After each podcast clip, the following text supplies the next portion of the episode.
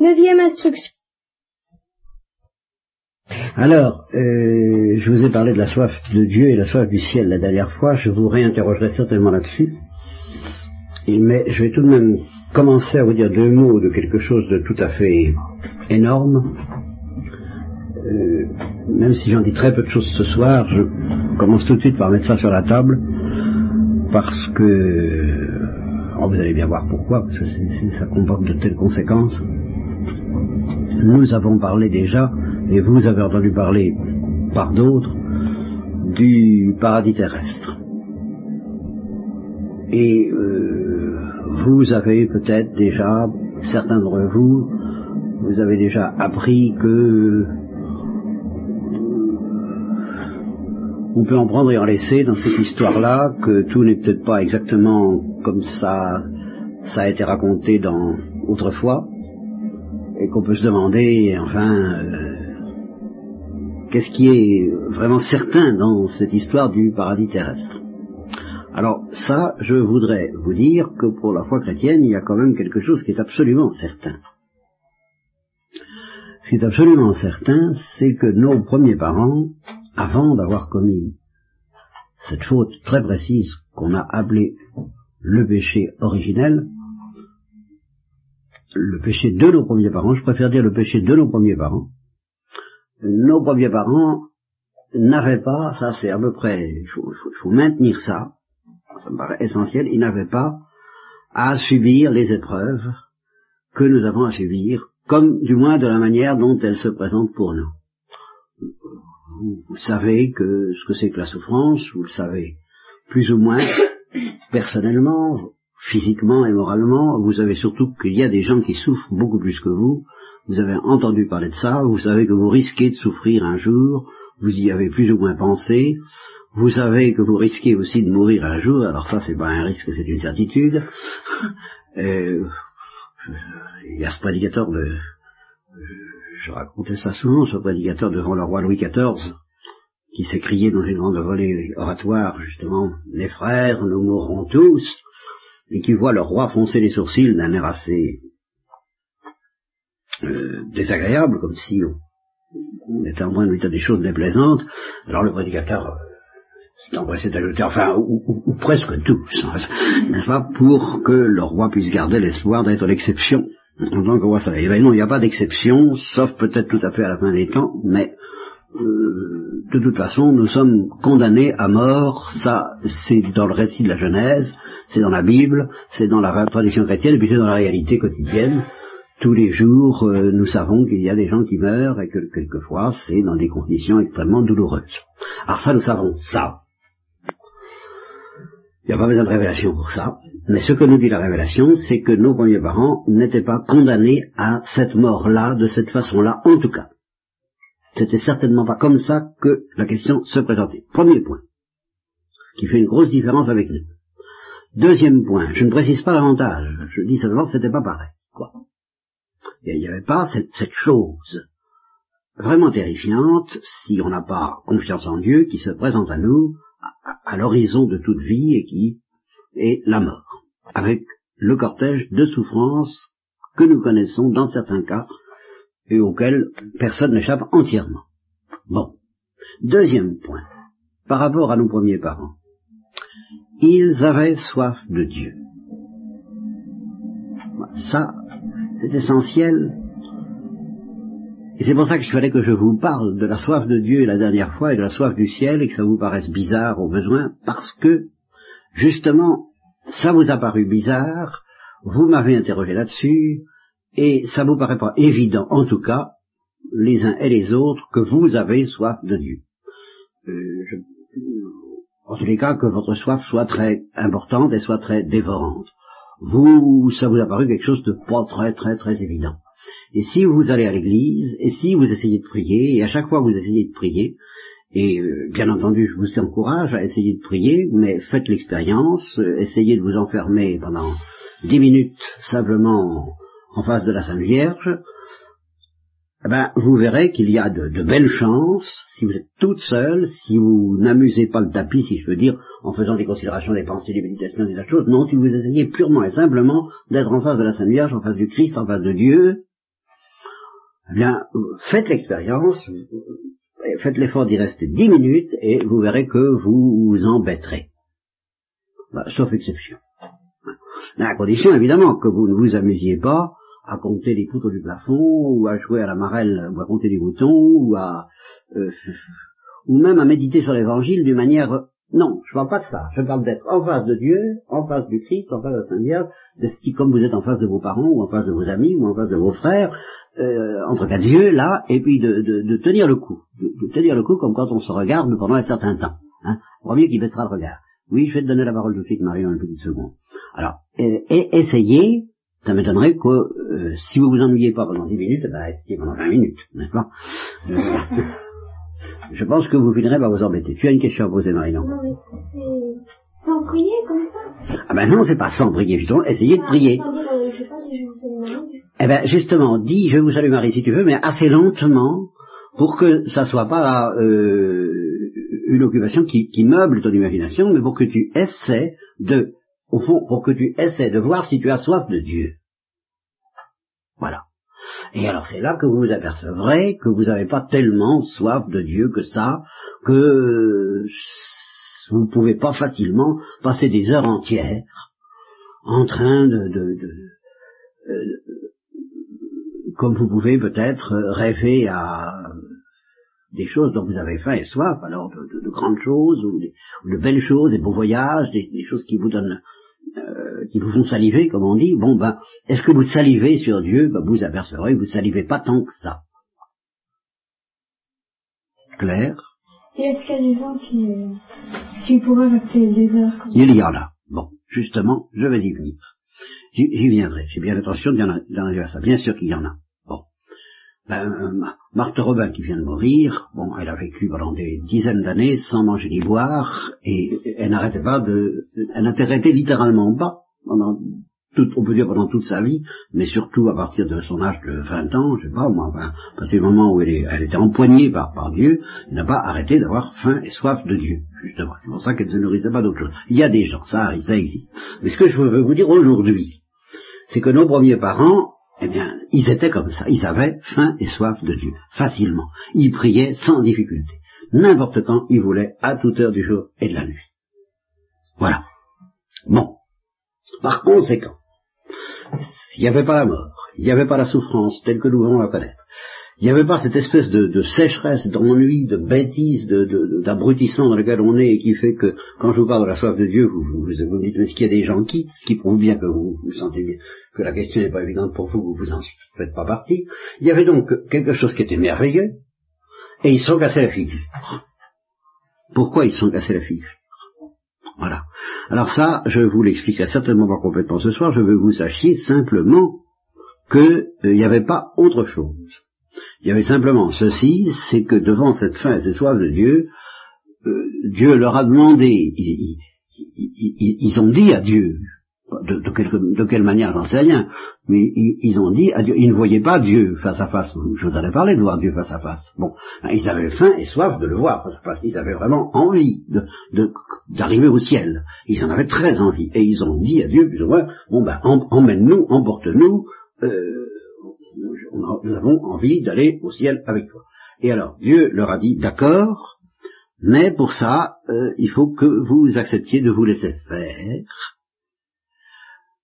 en fermant les yeux, sans discuter, sans chercher à comprendre, en étant entièrement abandonné entre mes mains, en fermant très fort vos yeux, parce que c'est comme un voyage interplanétaire, c'est dangereux.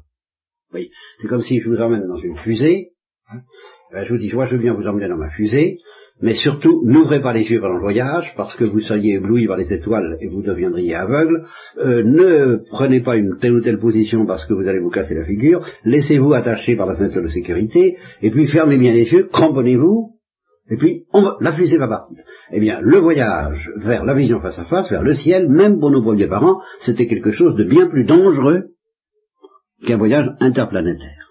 C'était dangereux, sauf si ils obéissaient au doigt et à l'œil à ce que Dieu leur disait. À ce moment-là, toutes les précautions étaient prises. S'ils se laissaient faire, s'ils fermaient les yeux, s'ils s'abandonnaient, s'ils faisaient ce qu'on appelle un acte de foi, un acte de confiance, s'ils cherchaient pas à comprendre, s'ils ne cherchaient pas à s'emparer par eux-mêmes de cette espèce de fruit qui est peut-être un symbole, mais qui montre simplement que s'ils pouvaient aller plus ou moins vite et aller plus ou moins par eux-mêmes pour aller pour essayer de s'emparer du ciel. C'est ça le, le, péché que leur a reproché Dieu, c'est qu'il y avait quelque chose qui correspondait à ce fruit qui était dans le paradis terrestre, et il leur a dit, n'y touchez pas, c'est dangereux. Parce que justement, ça va vous emporter au ciel, mais vous ne pouvez pas aller au ciel comme ça, à votre heure, quand vous le décidez, parce que vous en avez envie. Vous irez à mon heure, quand je vous le dirai. Alors laissez-vous faire, fermez les yeux, touchez pas aux fruits défendus, n'est-ce pas? Euh, touchez surtout pas par vous, c'est comme la, chambre de barbe bleue, où c'est le fruit défendu, c'est ça. N'y touchez pas, parce que c'est brûlant, c'est magnifique, mais c'est brûlant. C'est un, paradis euh, défendu d'une certaine manière. Qu'on appellera plus maintenant, justement, les gens qui veulent ça, des paradis artificiels, ceux qui veulent se, payer exactement ce que nos premiers parents ont eu envie de se payer par eux-mêmes, eh ils, ils, font des voyages, comme ils disent, ils planent en prenant de la drogue et ça aboutit à l'enfer. Alors ça, on veut le vérifier très concrètement et terriblement aujourd'hui. Eh ben, c'est ce qui est arrivé aux premiers parents. Ils n'ont pas su se contenir, ils n'ont pas su se retenir, ils n'ont pas su attendre, ils n'ont pas su patienter, ils n'ont pas su faire confiance, ils n'ont pas su se laisser faire. Il n'y avait pas de souffrance, il n'y avait pas de mort, il y avait simplement savoir attendre et ne pas s'y prendre par soi-même. Marie. Oui, mais on ne sait pas devant quoi ils étaient aussi. la révélation nous La révélation nous le dit. Moi, j'ai la foi, je sais qu'ils étaient devant euh, quelque chose qui était le chemin vers Dieu, mais ce chemin, il devait attendre le signal, le coup de pistolet, l'ordre de Dieu pour s'y engager. Et ils n'ont pas su, je ne sais pas ce qu'ils ont fait, mais ou bien ils n'ont pas su y aller alors que Dieu leur disait vas-y, ou bien ils ont essayé d'y aller alors que Dieu, leur disait n'y va pas. C'est plutôt ce qu'il y a d'ailleurs dans la Bible. Ce que, ça dit. Ne touche pas à ce fruit qui est destiné à t'emmener là où tu désires, là, où tu as soif, je t'y emmènerai moi mais ne n'y va pas de toi-même. Voilà ce que la tradition chrétienne enseigne sur le péché de nos premiers parents. C'est, c'est, comme ça que je sais où je suis au courant. C'est pas, j'ai pas inventé. C'est, c'est comme ça que je sais où je suis au courant. C'est pas, j'ai pas inventé ça. Avec Christine. Mais est-ce qu'ils avaient déjà l'orgueil, eux, ou pas Ah non, ils l'ont pas eu avant. Ils l'ont eu qu'après. C'est, c'est-à-dire qu'ils sont, si tu veux, encore plus pauvres, plus conditionnés, plus abandonnés qu'ils n'étaient au départ. Ils n'étaient pas orgueilleux, mais ils avaient quand même euh, une certaine autonomie. Et pour aller au ciel, il fallait qu'ils perdent cette autonomie, parce que euh, se promener le, dans le paradis terrestre, ça ne demande pas une très grande euh, de, trop grande précaution, euh, d'être. Euh, c'est comme si tu veux, si tu, si tu te balades sur la terre ferme, tu n'as pas besoin d'un guide de montagne ni d'être encordé. Mais si tu veux faire de l'alpinisme, alors il faut que tu acceptes d'être. Mais si tu veux faire de l'alpinisme, alors il faut que tu acceptes d'être entravé dans ta marche par la corde et puis de te soumettre au premier de cordée. Hein. Alors c'est la même chose. Tant qu'ils ne cherchaient pas à aller au ciel, ils, avaient, ils avaient une liberté de mouvement, mais qu'ils acceptent de perdre toute liberté de mouvement. Et c'est ça qu'ils n'ont pas su faire. Oui, Marina. Euh, euh, ils auraient, Dieu pouvait très bien. Ce qui s'est peut-être passé, c'est que Dieu leur a demandé d'aller au ciel, ils n'ont ils ont, pas eu le courage d'accepter de. C'est une hypothèse, mais c'est pas celle qui est la plus conforme à la Bible. C'est plutôt qu'ils n'ont pas su euh, perdre, c'est ce que je viens, la formule que je viens d'envoyer tout de suite, je ne sais plus, euh, rappelez-la moi, perdre toute, toute autonomie et toute, euh, il, y a, un autre mot que j'ai envoyé, toute liberté de manœuvre, voilà. Je vous répète, tant qu'on est sur la terre ferme et qu'on ne voyage pas en avion, on, a toute liberté de manœuvre. Mais quand on veut, il faut se laisser emporter par quelqu'un. Et il n'y avait que Dieu qui connaissait le chemin qui pouvait les mener à ce, Dieu et au ciel dont ils avaient soif. Eh bien, pour pouvoir y aller, il fallait qu'ils acceptent de perdre la liberté de manœuvre dont ils jouissaient tant qu'ils n'allaient pas au ciel. Donc il restait sur la terre à manger tout comme le dit la Bible justement tous les fruits des autres arbres. Alors là ça pouvait y aller, il faisait ce qu'il voulait. Mais pour cet arbre-là, il ne pouvait pas faire ce qu'il voulait. Il fallait qu'il perde toute liberté de manœuvre. C'est comme les navires qui se baladent où ils veulent dans la mer sous l'ordre du capitaine, mais quand on passe par un certain endroit qui est très dangereux, qui s'appelle le canal de Suez, eh bien le capitaine du navire abandonne son navire à un pilote qui est chargé de faire passer le canal de Suez au navire. C'est exactement ça. Le capitaine du navire abandonne les commandes. il ne peut plus commander lui-même, parce qu'il ne peut pas traverser le canal de Suez. C'est trop dangereux. Eh bien, c'est la même chose. Nous sommes maîtres de notre vie, sauf pour aller au ciel. Pour aller au ciel, nous ne pouvons pas être maîtres de notre vie. Il faut que Dieu prenne la place de toutes nos libertés normales, et nous n'avons plus aucune espèce de liberté, et c'est ça que nos parents n'ont pas su accepter. Voilà ce que je crois, tout le moins d'après la tradition de l'Église. Voilà, vision chrétienne. Marie, non. Mais non, mais ça, je comprends pas très bien. Oui. C'est-à-dire qu'à tout moment, il faut être prêt à, renoncer à, à, à, être prêt à obéir, à, à tout lâcher pour. euh, Au moment où on donnera le signal de l'embarquement. Qu'est-ce que tu veux, Marinon? À tout moment, il faut être prêt à mourir. Alors, ça revient exactement à la même chose. Eux, ils étaient dispensés de la mort, mais ils n'étaient pas, pas dispensés d'entendre. Attention, s'il vous plaît, embarquement immédiat. Tous les passagers sont priés de se rendre à tel endroit et de se laisser faire.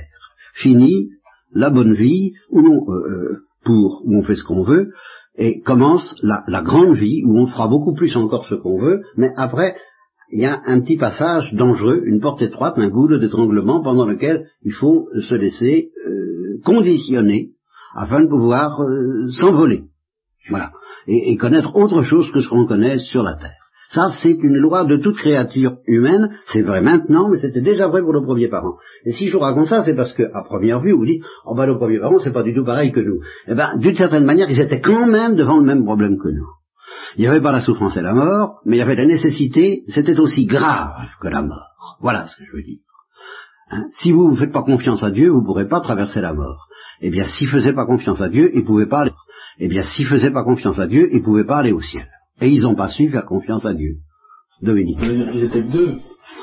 Alors ça, je, moi je le crois. Maintenant, c'est discuté, c'est jusqu'à présent l'essentiel de l'affaire. Pourquoi? Est-ce que la question a une telle importance pour toi? Mais ils connaissaient pas la méchanceté. Non. Alors après, ils ont connu, c'est arrivé très vite, c'est le meurtre de Caïn par Abel. Plutôt l'in- l'inverse. Le meurtre d'Abel par Caïn. Ça n'a pas traîné. Aussitôt qu'ils ont désobéi à Dieu sur ce point précis de l'embarquement, ils n'ont pas su embarquer, ou ils n'ont pas su attendre l'embarquement, j'en sais rien, je sais pas comment, enfin, ils s'y sont très mal pris, quoi. À propos de ce, mais c'est à propos de ça, c'est à propos du ciel. Alors, sitôt qu'ils ont eu désobéi à Dieu, en ne se laissant pas faire comme il fallait, alors toutes les catastrophes sont arrivées, alors c'est arrivé la mort, et puis le meurtre, tout de suite. Ça, c'est dans la Bible. Mais c'est vrai quand même que le, Dieu ait donné puissance au diable quand même dans le jardin. C'est- très mystérieux, mais ce qui est certain aussi, euh, d'après toute la de cette affaire, Dieu voulait justement à la fois qu'il puisse s'en sortir s'il était libre, et qu'il puisse lui échapper s'il voulait pas. Qu'il soit, puisse qu'il soit assez libre pour, si- s'il voulait bien, qu'il puisse s'en sortir s'il voulait bien, et en même temps qu'il puisse euh, échapper à Dieu s'il voulait pas. Dieu n'a pas voulu les forcer. Et c'est pour ça qu'il fallait qu'il y ait d'un côté, ben, il y avait tout le pouvoir de Dieu, toutes les séductions, tout l'attrait, toute la soif du ciel, mais alors il fallait qu'il y ait de l'autre côté un certain pouvoir du démon pour qu'il soit vraiment libre de choisir. Le démon qui leur dit, mais non, n'écoutez pas tout ça, c'est soi-disant exigence de Dieu, vous ne mourrez pas, c'est des, parce qu'il est, jaloux, il a peur que vous, que vous deveniez égal à lui. Il leur a raconté toutes sortes d'histoires, hein, qui, qui continuent d'ailleurs à, à courir à courir les rues, euh, quand on vous dit il faut pas obéir, il faut s'épanouir, faut être un homme, faut, faut savoir dire suite aux autres, faut s'affirmer, et tant pis, et puis, et puis Dieu là-dedans. Ah ben Dieu, il n'a plus qu'à aller, et puis Dieu là-dedans. Ah ben Dieu, il n'a plus qu'à aller, ce sera bien. Clair. Et si euh, ils n'avaient pas désobéi à Dieu, qu'est-ce qui se serait passé? Alors en principe, eh bien, ils auraient transmis ce qu'on appelle la grâce originelle, c'est-à-dire que à chaque fois qu'ils auraient eu des enfants, ces enfants seraient nés avec la soif de Dieu et conditionnés par une éducation qui leur aurait donné les plus belles chances, à leur tour d'être fidèles, de sorte qu'il n'y aurait, eu- il y aurait pas eu de drame. Une, une- une seconde, attendez. euh, Si par exemple un, un des, des enfants, ou arrière-petits-enfants, euh, avait péché. Alors, alors ses descendants auraient eu le péché originel, mais ses descendants seulement. Voilà ce que dit ils restés. Voilà ce que dit ils paradis. Ah, eux, ben non, ils seraient allés au ciel, attention, parce que s'ils avaient, après avoir engendré des enfants qui, à leur tour, seraient mis devant le même programme, ben, ils seraient allés au ciel, en- un peu comme la Sainte Vierge est allée au ciel, voilà, au moment de l'Assomption, c'est-à-dire ils, ils auraient été emportés par la fusée. hein, Alors, euh, si c'était nous qui avions péché, Euh, le premier péché. Qui étaient avant, ils étaient. Ah ben ils étaient tirés d'affaire, oui, ça je suis tout à fait d'accord. en fait, euh, malheureusement, c'est dès les premiers qui ont péché. Jean-Philippe. Je trouve que c'est un peu gros le piège du démon de, de dire à, oui, ce, serait, ce, serait, ce, serait, ce serait très gros si l'épreuve, l'exigence de Dieu pour, pour arriver au ciel n'était pas si écrasante, et vous le sentez bien, la nécessité de perdre toute indépendance, d'accepter de, ne rien y comprendre, de se laisser faire en fermant les yeux dans la purité de la foi, c'est pas, c'est pas drôle. Et c'est là-dessus que le démon pouvait appuyer. Et encore maintenant, c'est ce qui se passe. Hein, c'est que quand justement, il, se produit dans notre vie des choses qu'on ne comprend pas, on est tenté de se, de se rebiffer et de dire je ne comprends pas. Et à ce moment-là, le démon attaque. au fond, c'est ça. C'est toujours la même chose. C'est ça la révolte, oui. Ça, et ça, ça existe. Et c'est pas uniquement à cause de la souffrance et de la mort. C'est dès qu'il y a quelque chose qu'on ne comprend pas qui est vital. Là, si tu veux, c'était pas la, souffrance et la mort, mais c'était le bonheur. Et c'est quand, par exemple, les gens vous disent pourquoi est-ce qu'on ferait pas l'amour comme on voudrait au point de vue sexuel? et ces trucs-là. Bon, ben c'est le, bonheur. Ils sont fascinés par le bonheur. Ils trouvent ça très beau. Ils voient pas pourquoi il y aurait des interdits. Et ben là, c'était la même chose. C'était très beau la soif de Dieu, la soif du ciel. Pourquoi est-ce que c'était interdit d'y aller comme on voulait? Et c'est là-dessus que le démon a joué. Pourquoi est-ce qu'il vous empêche d'y aller comme vous voulez? C'est pas si bête que ça. voilà. Quand on a très très envie de quelque chose et puis, que, que Dieu vous le donne cette envie, il vous dit je te promets que tu l'auras, mais pas tout de suite. C'est interdit d'y aller tout de suite. De ce fruit, tu ne toucheras pas. Alors que tu, tu brûles d'envie. Tu crois que c'est facile? Alors le démon, je dirais que ce qu'il raconte, que c'est des histoires, hein? Eh, Forcément. Quand on a vraiment très envie de quelque chose, c'est ça qu'il faut partir du principe, c'est qu'ils avaient très soif de Dieu. Alors ils étaient, ils, ont, ils étaient comme d'ailleurs, ça existe encore maintenant, même dans la vie spirituelle, ils étaient impatients. Et ils n'ont pas su patienter, ils n'ont pas su attendre. Ou alors, euh, en de la même patience, ils se sont détournés, ils se sont occupés d'autre chose. on ne sait pas très bien ce qu'ils ont fait. Ce qu'on sait, c'est qu'ils n'ont pas fait ce qu'il fallait. Et, ce qu'il fallait quand, les saints apprennent à redécouvrir ce que c'est que d'entrer dans, la gloire de Dieu, dans l'amour de Dieu, dans le bonheur de Dieu dans la joie de Dieu, ben ils, comprennent de l'intérieur qu'en effet, ça ne devait pas être facile, même pour nos premiers pas. Parce que c'est très exigeant comme pauvreté, comme humilité, comme confiance, pour pouvoir entrer dans l'amour de Dieu. ça reste très exigeant. Marie moi, je voudrais euh, reparler de ce que vous aviez dit au début, les gens qui peuvent rester euh, des heures en face. Euh. Parce que ces gens-là ont retrouvé, et ça, c'est là, pour ça que je ne peux pas vous en parler trop ce soir, mais c'est tout de même utile de le noter. Justement, ces gens-là ont retrouvé la grâce originelle par la, le sang du Christ. Alors ils sont rétablis dans un état qui, avec des différences notoires, particulier ils sont soumis aussi à la mort et à la souffrance, mais pour ce qui est de la soif de Dieu, ils ont retrouvé et au centuple la soif qu'aurait dû avoir le premier parent. Alors évidemment, pour ces gens-là, ça va tout seul. Mais pour retrouver ça, il faut passer par le sang du Christ et beaucoup, beaucoup, beaucoup appeler au secours et beaucoup demander la grâce. Hein, voilà. Oui, mais euh, je comprends pas parce que oui, Sainte Thérèse de l'Enfant Jésus, elle dit qu'elle serait restée euh, des heures à prier dans sa petite enfance. Et puis, dès qu'elle rentre au Carmel, elle dit que... Alors ça, ça fait partie du mystère de la rédemption dont nous parlerons, nous parlerons un peu plus tard. Hein. Mais il est certain que quand dans sa petite enfance elle retrouvait, eh bien, elle a retrouvé, dans sa petite enfance, elle a retrouvé la grâce originelle. Mais après, il lui a... C'est encore, ça fait partie des choses que Dieu demande à ses amis pour expier les péchés du monde entier à la suite du Christ. Voilà. Expier les péchés du monde entier à la suite du Christ. Voilà. Alors c'est une autre histoire. Est-ce qu'on peut être, euh, comme ça intéresse l'enfant Jésus, ou pas, que depuis que Jésus est ressuscité, ou est-ce qu'on pouvait y être avant? Ah, eh bien, euh, on pouvait y être avant, mais pas autant. Il y a une très grosse différence que je vous expliquerai plus tard. Mais on pouvait commencer à y être avant. Ça, euh, sérieusement. Mais c'est parce que l'Eucharistie, ça nous aide beaucoup. Essentiellement pour nous redonner à ça, euh, au degré justement et avec la force et la densité qu'on ne pouvait, au degré justement et avec la force et la densité qu'on ne pouvait pas avoir avant Jésus-Christ. Mais alors il n'y aurait pas eu besoin de l'Eucharistie si on n'avait pas fait le péché originel. Exactement. Seulement, euh, si on n'avait pas fait le péché originel, comme tu es heureuse mais moins belle, c'est pour ça que l'Église dit que ça valait encore mieux de pécher pour avoir le Christ et tout ce qui nous vient par le Christ que de rester innocent comme nos premiers parents. Mais ça, je ne peux pas vous expliquer pourquoi ce soir. Non, non, non, mais ça, je comprends qu'ils ne comprennent pas. Tu as le droit. Alors là, non seulement tu as le droit, mais ça prouve que tu comprends bien ce que je dis. Si tu dis, alors là, je ne comprends pas. Alors là, c'est très bien. Moi, moi je ne peux pas t'expliquer ça ce soir. Je dis simplement, l'Église dit ça et je vous l'expliquerai plus tard. Bon, bah écoutez, avez-vous d'autres questions? Claire?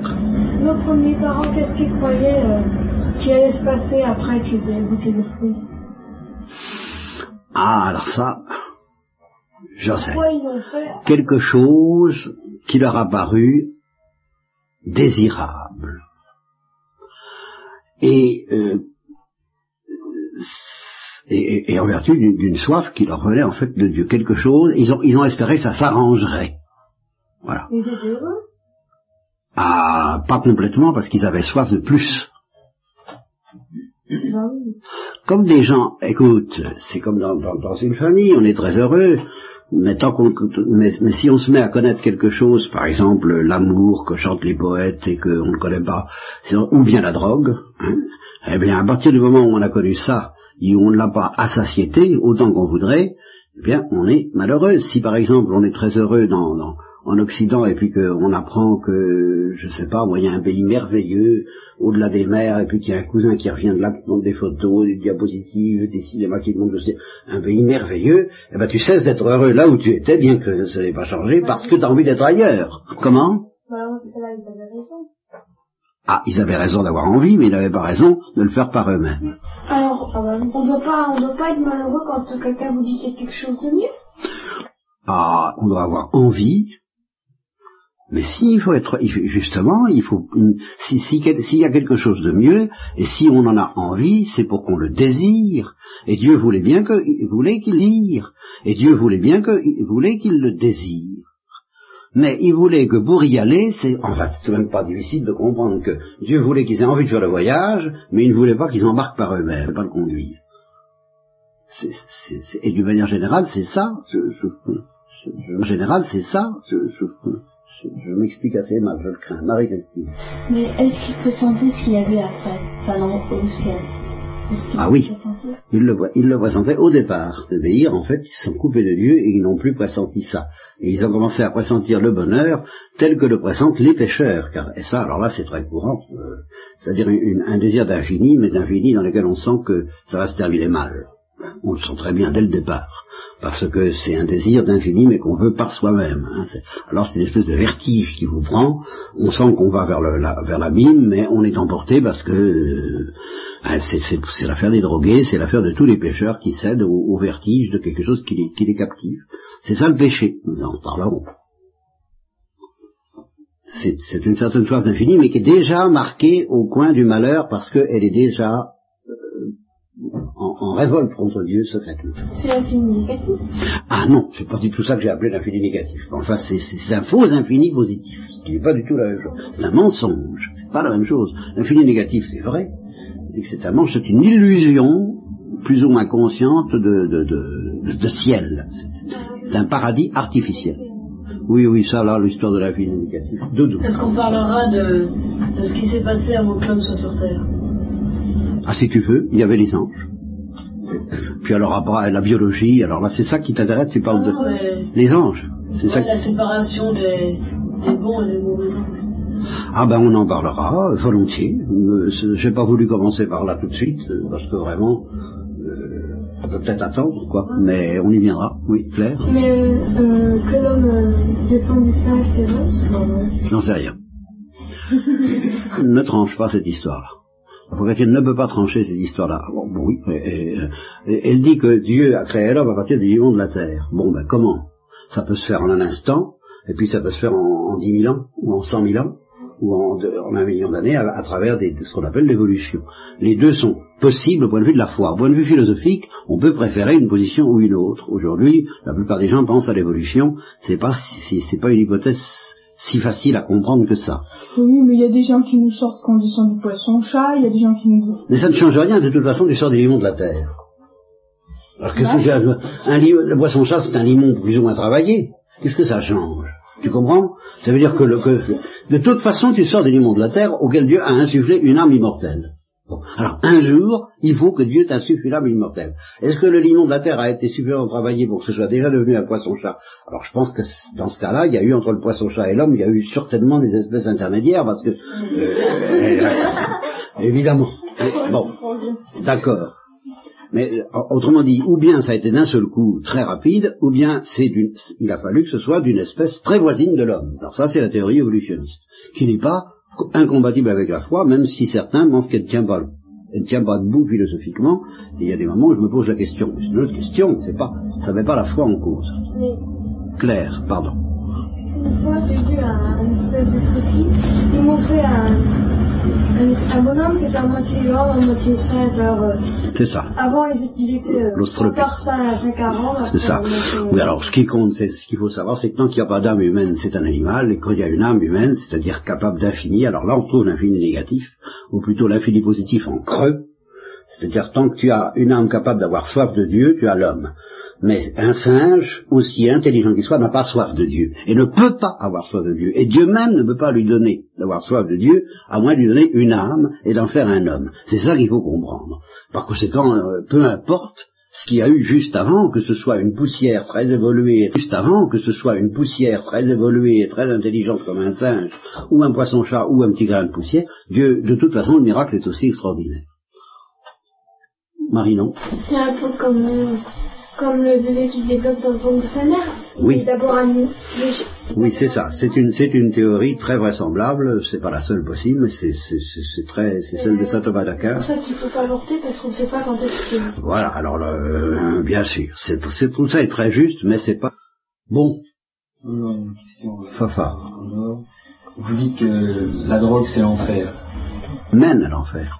Les drogues dures mènent à l'enfer, ça c'est expérimenté. À l'enfer. euh, l'enfer. Non, une, une image de l'enfer sur la terre. Quelque chose qui est déjà un avant-goût de l'enfer, de même qu'il y a un avant-goût du ciel.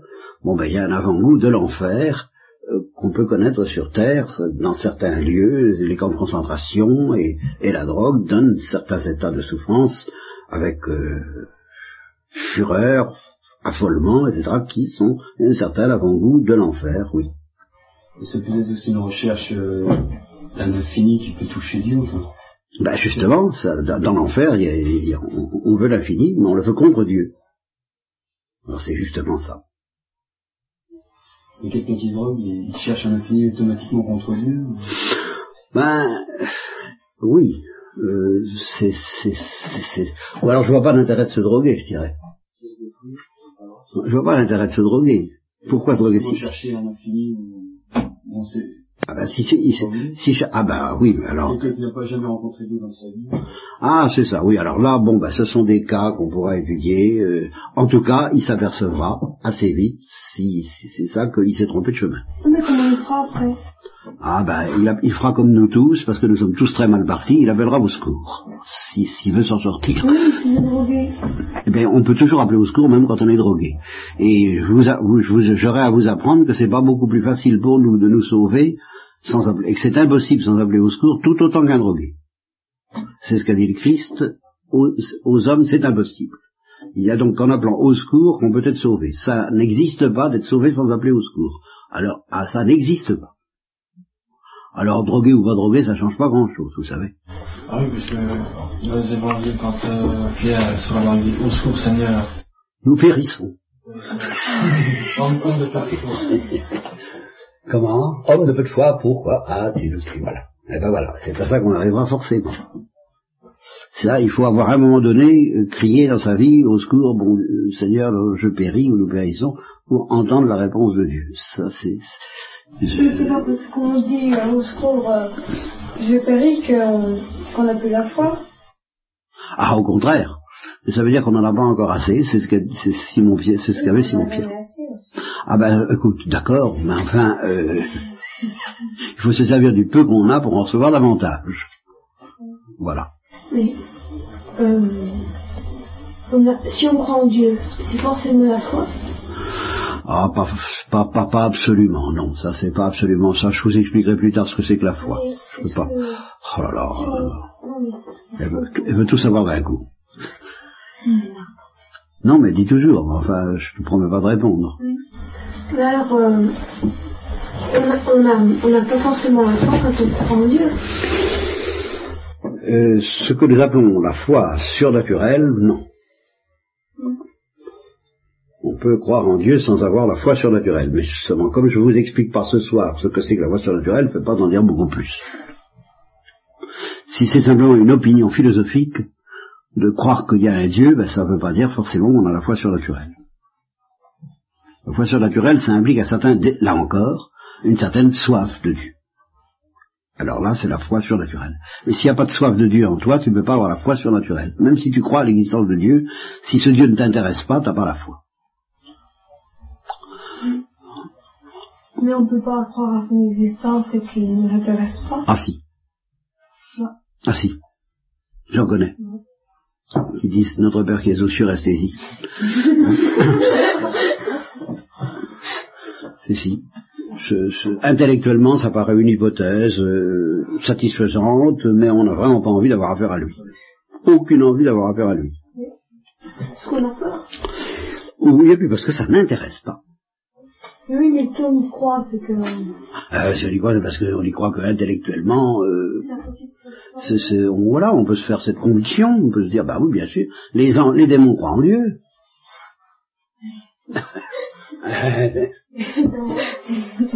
bah voilà. Les démons croient en Dieu. Sachez-le bien.